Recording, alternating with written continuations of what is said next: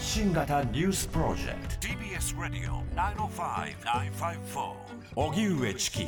セッション発信型ニュースプロジェクト荻上チキセッション。小木栄一と。南部ひろみが生放送でお送りしています。ここからは特集メインセッション。今日のテーマはこちらです。メインセッション。探求モード。女子サッカーワールドカップ開幕まで1ヶ月日本代表の見どころを一から解説。7月20日に開幕する女子サッカーのワールドカップ開幕まであと1ヶ月。日本代表の池田太監督は先週今大会に臨む代表メンバーを発表しました。今大会のメンバーとして選ばれたのは国内組14人海外組9人の合わせて23人。2011年のワールドカップ優勝を経験したメンバーはディフェンダーの熊谷選手1人となりました。一方で2021年に新たに国内のトップリーグとして指導した WE リーグからはこれまで代表に呼ばれたことのない千葉レミナ選手や高橋花選手がサプライズ選出されています。ただ今大会は地上波でのテレビ中継が未だ予定されておらず去年軒並み高視聴率を叩き出した男子ワールドカップとのギャップに戸惑いの声も上がっています。今日は今大会に臨む日本代表の見どころをお伝えするとともに地上波放送の中継が決まらない背景女子サッカーの現状や未来についても考えてみたいと思います。ではゲストをご紹介します。リモートでのご出演となります。女子サッカーの最前線の取材を続けるスポーツジャーナリストの松原圭さんです。松原さんよろしくお願いいたします。はい、松原圭です。よろしくお願いいたします。お願いします。さてあの今日の放送を聞いてえ、大会1ヶ月なの？ってあの初めて知ったという方もいるかもしれませんけれどもまあ、それもそのはずと背景がまあいろいろとありまして、そのあたりも今日は伺っていきたいと思うんですがこの女子サッカーでのこの間のまあ報道のされ方などについては松原さんどう見てますか？はい、そうですね。やはり、ちょっと1ヶ月前としては、かなり寂しいかなという気がしますし、うんあの、私自身、こう、いろいろな人に話を聞いても、ワールドカップがあること自体ご存じない方もいるという感じなので、はい女子サッカー界としてはかなり苦しい時期かなというふうに感じています。うんなるほどそもそもなんですが今回ワールドカップどういった位置づけの大会ということになるんでしょうか？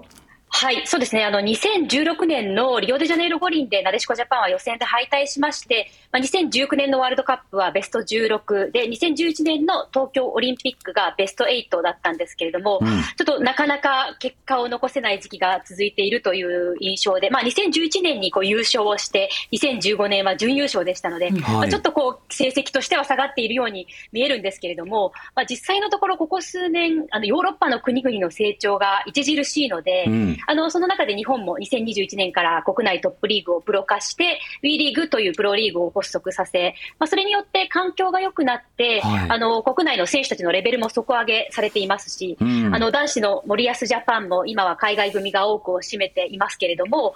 あのなでしこジャパンも海外のビッグクラブでプレーする選手が増えているので、まあ、その国内外で力を磨いた選手たちの総合力が問われる大会になるんじゃないかなと思います。うん。まあ、サッカーに対する語りということでいうと女子の方がもうトップレベルでの活躍をした時期が続いたので、まあ、優勝が当たり前かのように期待される一方で、まああの男子の方はベスト8になんとかっていうなんかこう期待値のとのズレみたいなのもちょっと感じますけどどうですか？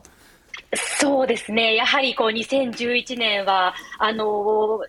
劇的な勝ち上がり方で、またアメリカという世界一の国を破って、まあ、PK で、あの澤さんの劇的なゴールもあって優勝という形だったので、まあ、本当にあの時は、もうそのなでしこフィーバーと言われるフィーバーが起きましたし。うん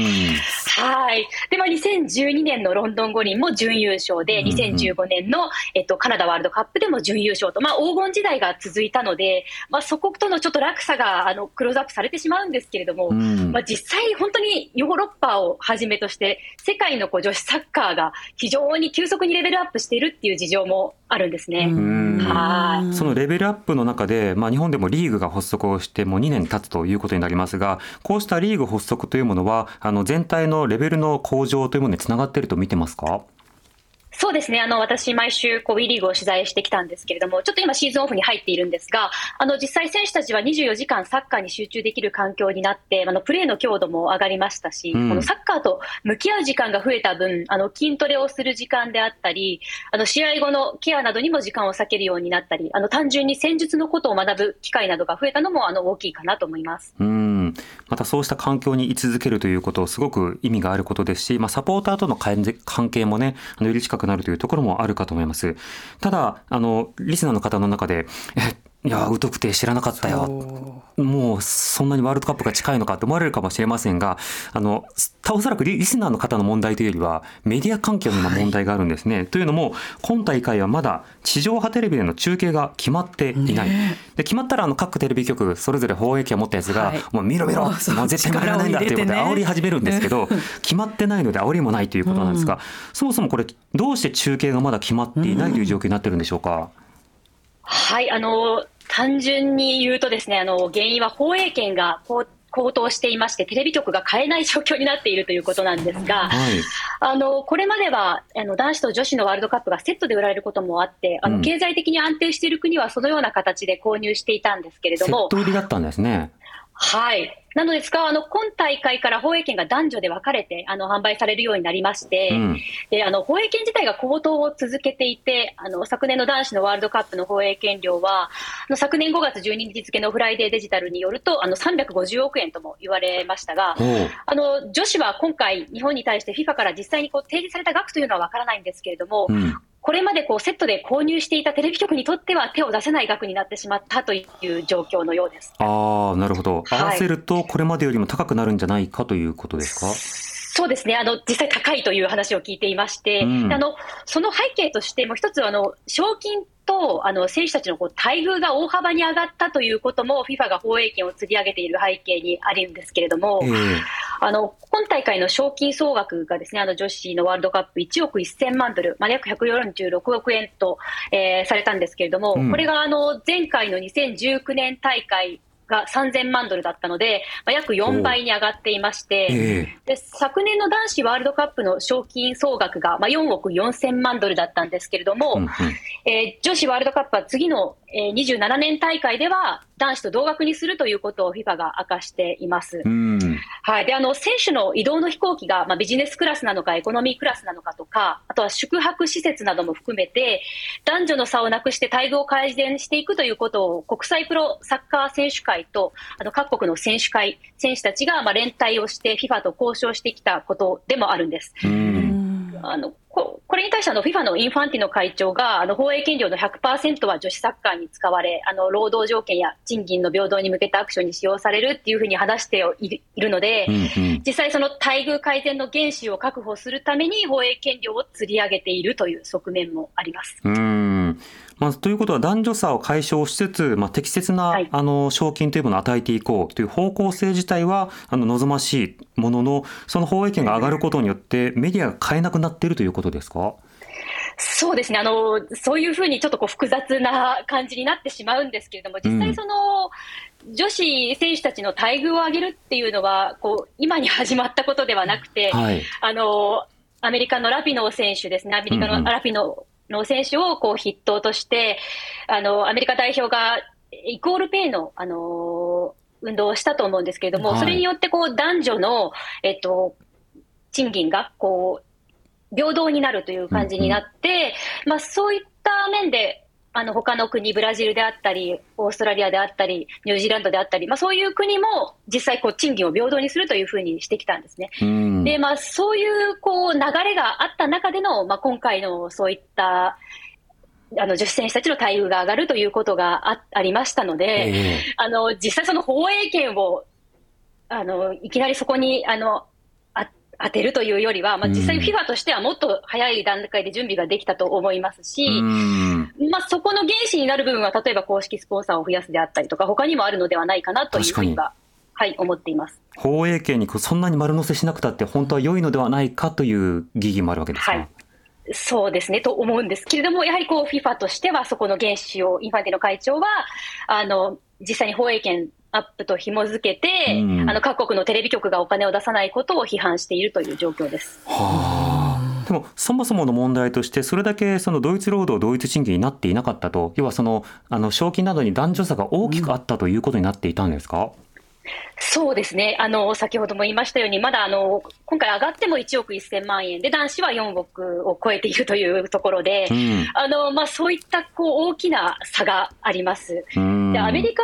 なんかは、こう、女子代表の方が、あの、男子代表よりも実際ビジネス面でお金を、こう、売り上げを上げているというところで、まあ、そういうイコールペイの動きが社会運動になった経緯はありますけれども、うんうん、まあ、そういったこう国による違いはあるんですけれども、まあ、実際こう、女子サッカー全体でそういうイコールペイの動きというのはありますね。うんこれまあテニスとか他のスポーツでもやはりこの同じだけの対価を同じだけのあの支援をということはずっと求められてきたわけですが、サッカーの分野で今そうした動きとともに放映権の議論があると。この放映権が値上がりしたとなったときに他の国では購入はできているんですか？アメリカ、韓国などがあの昨年末に放映権の契約で合意したというふうにあの JFA の田島会長がおっしゃっていました。またあのつい最近までイングランド、ドイツ、フランス、スペイン、イタリアというこの5大リーグと言われるサッカー強豪国でも女子サッカーワールドカップの放送が決まっていなかったんですけれども、うん、今月の14日に FIFA があのヨーロッパ34カ国を統括する欧州放送連合 EBU との契約合意に至ったことをあの発表しています。で、あの、この韓国の状況について、韓国のサッカーに詳しい関係者の方にお話を聞かせていただいたんですけれども、はい、韓国はあの主要テレビ局の KBS、MBS、SBS が3社共同で放映権を購入されたそうです。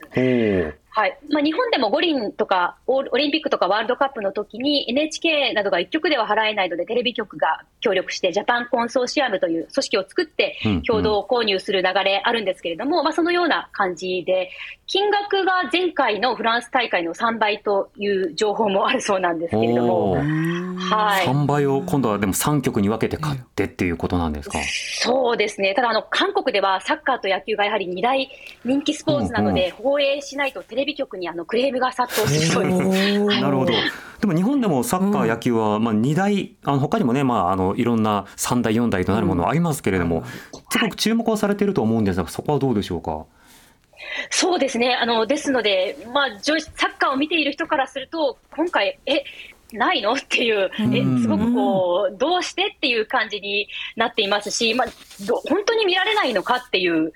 ところですよね。あの、はい、本当に女子サッカーに興味がない人たちはもちろんなんですけども、興味のある人たちにも届けられないとなると、本当に結構な問題だなというふうに思います。またあのテレビで見て要着というかある種かっこつけのにわかから入るっていうのはまあ誰しもあるものなので、でとなると興味を持つためにもメディアでの接触って大事だと思うんですが、そこが失われると随分と変わりそうですね。今後あの日本サッカー日本女子サッカーの捉えられ方もどうでしょうか？そうですね、やはりあのここは、まあ、選手たちも言ってるんですけれども、自分たちはこう結果を出すことでしか変えられないとあの選手たちは言うんですけれども、うん、例えばあの昨年の男子の森保ジャパンがカタールワールドカップでドイツやスペインを破って注目度が一気に上がったように、まあ、なでしこジャパンも大会で結果を残して同じように注目されるようになるといいんですけれども、はい、まずその過程がこうテレビで見られないとなると、うん、本当にこう盛り上がりもちょっと限定的になってしまうのではないかなと、ちょっと心配しています。なるほど。これ地上波が買えなかったら、あの、 ABEMA や DAZN が頑張ればいいんじゃないみたいなことを思う人もいるかもしれませんが、そこはどうなんでしょうか？はい、そうですね。それはちょっとあのメディアの中でもそういった話題でも買ってくれるんじゃないかな、みたいな話になったんですけれども、はい、今回本当にもうみんなお手上げの状態で、最後に今 NHK が交渉をしているという状況なんですが、まあ実際大会まで1か月を切っていますので、はい、その編成の準備であったりとか、そういうものを考えると、はい、日ご日が経つごとに可能性が失われていくという状況です。普通、1か月前っていうとね、もう放送のスケジュールが決まっていて、ね、まあ、だからほら、テレビ雑誌とかが成立するわけですけど、なるほど、本当に救急パツパツな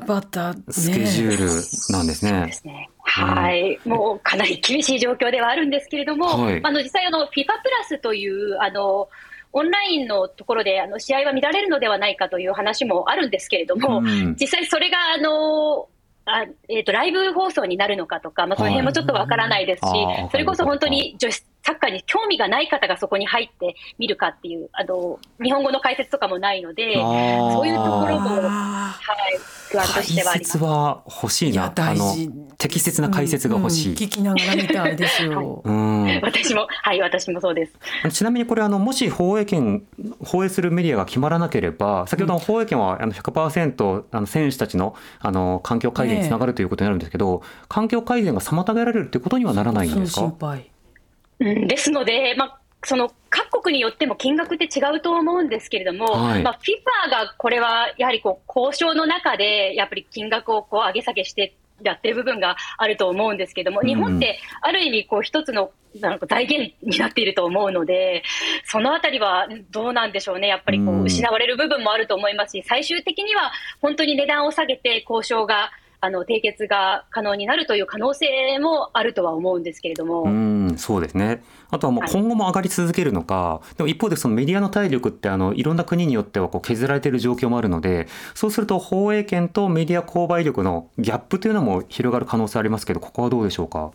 そうですねあのただこうヨーロッパに目を移すと、やはりこう女子サッカーの人気っていうのは本当年々増していまして、うん、本当にバルセロナとか、それこそマンチェスターシティのようなこうビッグクラブとか、あの男子と一緒にこう女子を盛り上げているっていうことがあって、ちゃんとこう採算があのお金を、収益を生み出していますので、うん、まあ、そういった国とか、まあ、そういう部分で上がる部分はあるかもしれないんですけれども、はい、やはり国によって女子サッカーの市場価値って違うと思いますので、そこはあの FIFA が考慮してほしい部分かなというふうには思います。なるほど。こうした背景もあってその皆さんが「え大会来月なの?」っていうのは1か月後なのっていうことを知らなかった背景としてはそもそもメディアが変えてない。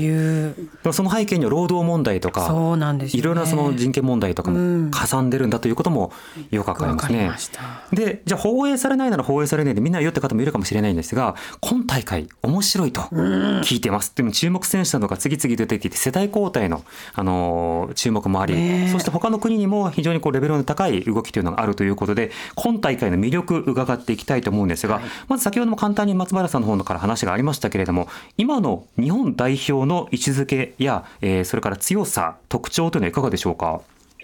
はい、あの日本は最新の FIFA ランキングでは11位になっています。男子が、えっ、と、男子代表が20位ですね。はい、あの世界的に見るとなでしこジャパンは強豪国なんですけれども、うん、やはりこう2011年に優勝した後、あの最高で世界ランク3位までいっているので、はい、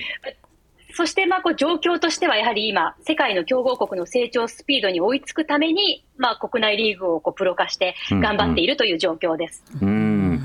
そうした中、日本代表、池田監督、その監督としての個性、特徴、戦術上のまあ特徴というのはいかがでしょうか？はい、あの池田監督、東京オリンピック後の2021年10月に高倉麻子監督から指揮を引き継いで、1年9か月間、チームを率いてきたんですけれども、はい、まあ、女子サッカーでは20歳以下のアンダー20女子ワールドカップで、2018年のフランス大会で優勝しまして、うん、で昨年のコスタリカで行われましたアンダー20女子ワールドカップでは準優勝という形で、育成年代で輝かしい実績をお持ちの監督で、うん、であのキャラクターとしては非常に親しみやすい方で、はい、選手たちからも太さんと呼ばれているんですけれども、はい、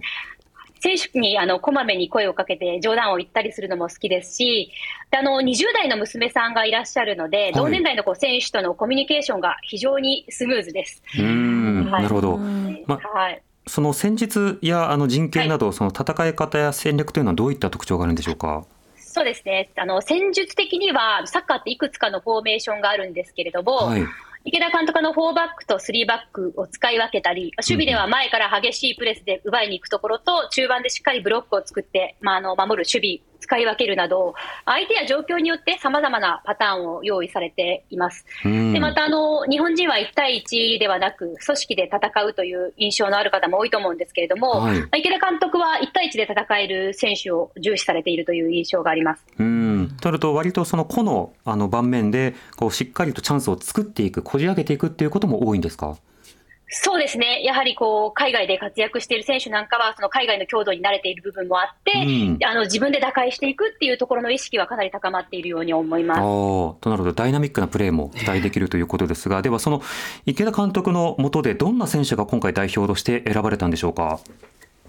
はい、あの今回23名の選手が選ばれたんですけれども、まあ、平均年齢が24.7歳で、あの30代がディフェンダーの熊谷咲選手一人なんですが、うん、の2000本当に11年のワールドカップ優勝者が唯一というあの熊谷選手で、あの19歳の若い選手が3人入っています。まあ、石川選手と藤野青葉選手と浜野舞香選手という選手なんですけれども、はい、あのまあ、その3選手も含めて、まあ、年代別のワールドカップに出場してきた選手がほとんどなんです。であの若くしてなでしこジャパンの候補に入ってきた選手も多いので、ワールドカップ経験者の数は、あの前回の高倉監督の時は大きく世代交代に舵を切って、あの6人という、すごく少なかったんですけれども、今回は9人の選手がワールドカップを経験しています。うんはいなるほど経験、そしてさまざ、まな今のその、まあ、注目のような状況なども含めて、まあ、バランスがいいというか、あのそうした布陣にはなってるわけですか？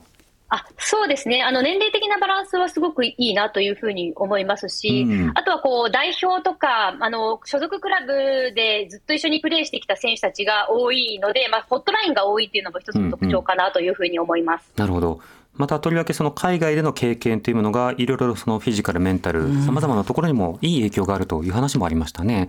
リスナーの方からメールたくさんいただいてます。はい、いただいてるんです。ご紹介していきます。P あげさん、どうもありがとうございます。自分もサッカーをやっていたことがあり、ずっとなでしこジャパンを応援している50代の主婦です、うん、セッションで女子サッカーのワールドカップを取り上げてもらい嬉しいです。そして松原圭さんいつも女子サッカーを盛り上げる記事を興味深く読ませてもらっています、うん今回のワールドカップはなでしこジャパンの若手選手がどんな活躍をしてくれるのかとっても楽しみです、うん、10代の藤野選手浜野選手石川選手がのびのびとピッチを駆け巡ってくれることに期待しています。このワールドカップで国内の WE リーグが盛り上がるといいですねといただいてます、うん、続いてですねラジオネーム僕の細道さんどうもありがとうございます。今回のワールドカップはフォワード藤野青葉が世界に知られてしまう大会だと思います。今は日テレ東京ベレーザで活躍していますが彼女のシュートセンスは秘密にしておきたいくらい素晴らしいです。多分ワールドカップ終了後年内にヨーロッパへ移籍するでしょうね。もう一人の注目すべき選手は浜野舞香選手です。彼女はすでに 2022FIFA U20 女子ワールドカップで世界に知られ、すでにイングランドのチェルシーへ移籍し、今はレンタルでスウェーデンで今季のチーム優勝に貢献しています。この2人を見るだけでもワクワク感が収まらないはずです。うん司令塔の長野風花、長谷川優衣を軸に楽しいサッカーを早く見たくて、地上波で見られるのかが今一番の心配ですが、点点点点。優勝を目指して頑張れ、ニューなでしこジャパンといただいてます。はい。そして高弘さん、ありがとうございます。はい、ありがとうございます。え日本代表、私の注目選手は長谷川優衣選手です。サッカーに関しては全くの素人ですが、テレビで偶然に見た長谷川選手が出場した試合で、うん、ボールのキープ力にパスのタイミング、パスの精度の高さ何でもできてしまうところに惹かれましたと目を奪われました、複数の選手注目されましたが、まあ、とりわけ長谷川選手藤野選手の名前が、うん、あの多く上がっていますね、松原さんはこういったあの選手の、はい、えー、注目選手の、えー、語られ方のについてはいかがですか？いやすごい皆さんすごい細部まで見ていらっしゃるんだなと思うんですけれども、本当にあの藤野選手のことに関しては同感で、もうすでに結構、いろんな国からオファー殺到してるんじゃないかなっていうぐらい、本当にあの結構、この選出されてからの、まあ、大体10か月ぐらいだと思うんですけれども、うん、であのかなり鮮烈な活躍を見せてますし、国内リーグでもあっという間にこう第一線に行った選手なので、はい、はい、まあ、そういうところはかなり楽しみだなと私も思っています。うんなるほど、それから長谷川選手はいかがでしょうか？あそうですね。長谷川選手は今のマンチェスターシティという本当に世界的なビッグクラブにいまして、うん、でまあ、そこでサポーターが選ぶ MVP にあの今季選出されたんですけれどもあの小柄な選手なんですけれども本当に高い身体能力とインテリジェンスを持った選手なのであの実際こう、なでしこジャパンでもそうなんですけれどもマンチェスターシティでもそのチーム全体の舵取り役を担っているような本当にあのもう大注目の選手だなというふうに思います。なるほど。でも今話を少し聞くだけでも、そんなにまあ日本から海外でプレーする選手、しかも主力選手になっている方が多いんですか？そうですね、あの本当に海外組あの増えたなと思うんですけれども、うん、今のイングランドでプレーする選手が、まあ、その長谷川選手、清水選手、長野選手と林選手の4人なんですけれども、はい、あとこうイタリアでローマでプレーするあの熊谷選手と南選手、あとアメリカで2人、あの杉田選手と遠藤選手、あとスウェーデンの浜野選手なんですけれども、うん、まあ、こう共通しているのは、みんな結構そのビッグクラブで、うん。あの特にもイングランドっていうのは戦術的にもヨーロッパでは世界トップクラスの選手が集まってくるリーグなんですが、はい、まあ、そこでまあ活躍しているっていうことと、うん。うん、あとこうヨーロッパってあの日本と比べて非常にこう試合数が多いんですけれども、はいローマの南萌香選手はセンターバックの選手なんですけれども、あの今年3月に発表された試合出場数ランキングでは1位という形になって、はい。まあ、日本人としては中田英寿選手以来のセリエ A のスクレットも獲得しているので、はい、はい。はい、まあ、そういうこう次のなでしこジャパンのリーダー候補とか、まあ、そういう選手たちもこう海外で育っているなという感じです。なるほどそして今回その選手たちの面々を見ると日本からも WE リーグからそしてレッズの選手も結構多いですね。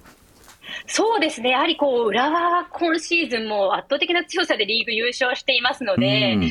あのもっと選ばれる可能性もあるなと思っていたぐらいで、はい、はい、なので本当に今、勢いのある選手たちが多く選ばれています。うんなるほど、そうした中であの新しい選手たち、うん、あ今聞いたけど、なんだ、知らないけど、みたいな。そんなことになってるのかっていう方も多くいらっしゃるでしょうね。な今回の選出、サプライズはあったんですか？あそうですね。あの、やはりこうこれまであのまず10番を背負ってチームを牽引してきたフォワードの岩渕真奈選手があの無線外というふうになりまして、うんはい、あの怪我などコンディションの状態とか所属チームでの起用のされ方などもあの考慮したということだったんですけれども、あとあのサプライズ選出と言える選手は、やはりこう WE リーグの千葉に所属しているあのフォワードの千葉レミナ選手と、うん、もう一人があの浦和の高橋花選手なんですけれども、はい、あの2人ともワールドカップまであと1年ぐらいというところで、あの膝の結構大怪我をしてしまって、ずっとリハビリを。はい、今後、プレーなども含めて、注目点については5時台に。はい、ョン TBS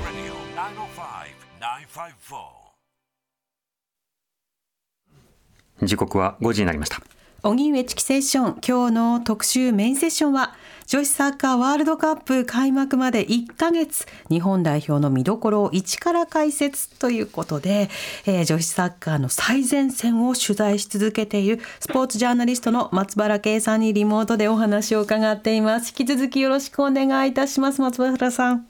はい、よろしくお願いいたします。はい、お願いします。さて、前半ではその海外組が非常にこう活躍をしていて、しかも主力であり、あの本当にレジェンド級の状況にあるということも伺いましたが、一方でその国内にもいろいろ若手も続々で出ていると。うん、で、そうした中でその千葉選手、高橋選手の名前を挙げていただきましたけれども、それぞれの特徴などについてはどうでしょうか？はい、あの千葉選手は、えー、非常にあの身体能力の高い選手で、スピードがあるフォワードなんですけれども、うん、まあ、そのスピードと野生味のあるプレーが魅力で、まあ、ゴール前でボールを持ったりとか、あとはこう裏に抜ける動きなどで、非常にワクワクさせてくれる選手です。うんうん、であの高橋選手はディフェンダーなんですけれども、あのフォワードもできるんですね。あの外国人顔負けのフィジカルの持ち主で、本当にあの叩き落とすようなヘディングとか、1対1が強みです。うんまた他にメールいただいているのがラジオネームキャンさん。ありがとうございます。ありがとうございます、えー、僕が注目しているのは奈良本光選手です。10年近く代表に呼ばれているが大きな国際大会が近づくと怪我をしてしまいメンバーに選ばれないということが続いていたので他の選手よりも今大会にかける思いは強いと思います。といただきました。本当にその怪我とそれから大会のタイミングっていうのはいろんな選手を苦しめてきたところはありますが、松原さんいかがでしょうか？はい。そうですね。やはりこう膝の怪我っていうのはあの日本だけでなく海外でも本当女子選手の前十字靭帯の怪我っていうのは非常に問題になっているんですけれども、うん、まあ、そういった中で、やはり環境が良くなってきた中で、選手たちもそういう怪我への意識っていう高まってはいるんですが、えー、あの本当にそこを乗り越えてきた選手っていうのは、あの思いが、大会への思いってすごく強いと思います。うん。また注目は日本だけじゃないよっていうメールもいただいてます。そうなんです。ラジオネームメタボなくまさん。ありがとうございます私が注目する選手は、ハイチのメルキー・デュモルネイ選手です。裸足でサッカーをしていた経験があるというのを耳にしてすごく注目しています。普通の日本人は裸足でサッカーなんかしたら足がぶっ壊れるなんて思うけど、裸足だと柔らかいボールのタッチができるし、ボールの感覚がダイレクトにつかめるから、本場ブラジルのストリートサッカーでは裸足でプレーしているのが有名です。経済的な事情で裸足ってのもあると思いますが、男子が裸足でサッカーするのは普通にいるかなと思うけど、女子サッカーで同じことをやっていた経験があるだけに注目の選手ですといただいています。はい。松原さん海外注目選手リスナーの方からもいただいてますがいかがでしょうか？そうですね、やはりこうハイチ代表に注目するっていうところがまたすごくあの素敵だなと思うんですけれども、うん、やはりこういろんな国が今、女子サッカーのこうあの機運といいますか、やっぱりプレーする環境を広げていこうっていうのがある中で、はい、あの本当に身体能力の高い選手が、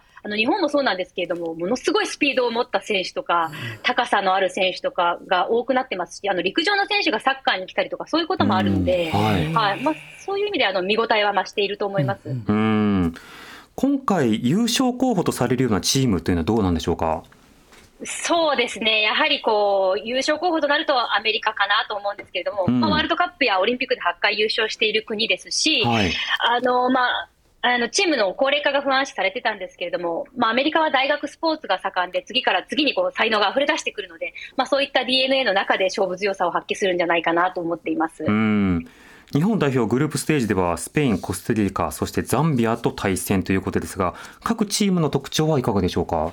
あそうですね、まあ、ちょっとザンビアはアフリカのチームなので、ちょっとあのかなり情報が限られているんですが、はい、まあ、あの世界ランク77位のチームですが、あの一様にこう身体能力の高い選手がアフリカって多くて、まあ、跳躍力やスピードがありますし、まあ、がっちり守られてロングボール1本でカウンターアタックを狙われるような展開だと厄介なんですけれども、ただあの、ザンビアはちょっと守備の組織面で弱さが見える部分もあるので、まあ、そこをついていけばチャンスがあるかなという感じです。はい、であのスペインとコスタリカは育成年代のワールドカップで対戦してきた日本がチームで、まあ、縁があるチームなんですけれども、はい、まあ、コスタリカって本当にすごく小さな国なんですけれども、あのサッカーが国技で、あのすごく女子もじわじわ力をつけている、きている国ではあります。ただあの、はいリファランキングとしては36位です。で、あの、スペインはやっぱり国内リーグの盛り上がりやレベルアップを受けて、まあ、代表もすごく育成年代から一貫した教育システムの中で選手が成長してきているので、うん、まあ、本当に今回優勝候補はアメリカとスペインを挙げたいぐらい、かなり強いチームではあります。うん、なるほど。さてリスナーの方からこんなメールも、はい、えー、ラジオネームさつまいもさんからいただいたメールどうもありがとうございます。ワールドカップ優勝以降なかなか女子サッカーが盛り上がりきらないような気がして残念に感じています。でもサッカーをプレーする女の子の数そのものは増えてるようにも思いますスペイン ES の女子サッカーリーグは試合によっては何万人もお客さんが来るようで国によっては男女の待遇差は小さいものなんでしょうか。ワールドカップきっかけにいろいろ知りたいですといただいてます、またツイッターではバスコバスタコークさんありがとうございます、はい、ありがとうございます。海外の女子アスリートの取り上げ方はどうなんだろう？日本みたいに美人アスリートって感じではさすがにないと思うんだけど気になりましたといただきました、うんうん、周りの取り上げ方であるとかその大会のあり方松原さんはいかがですか？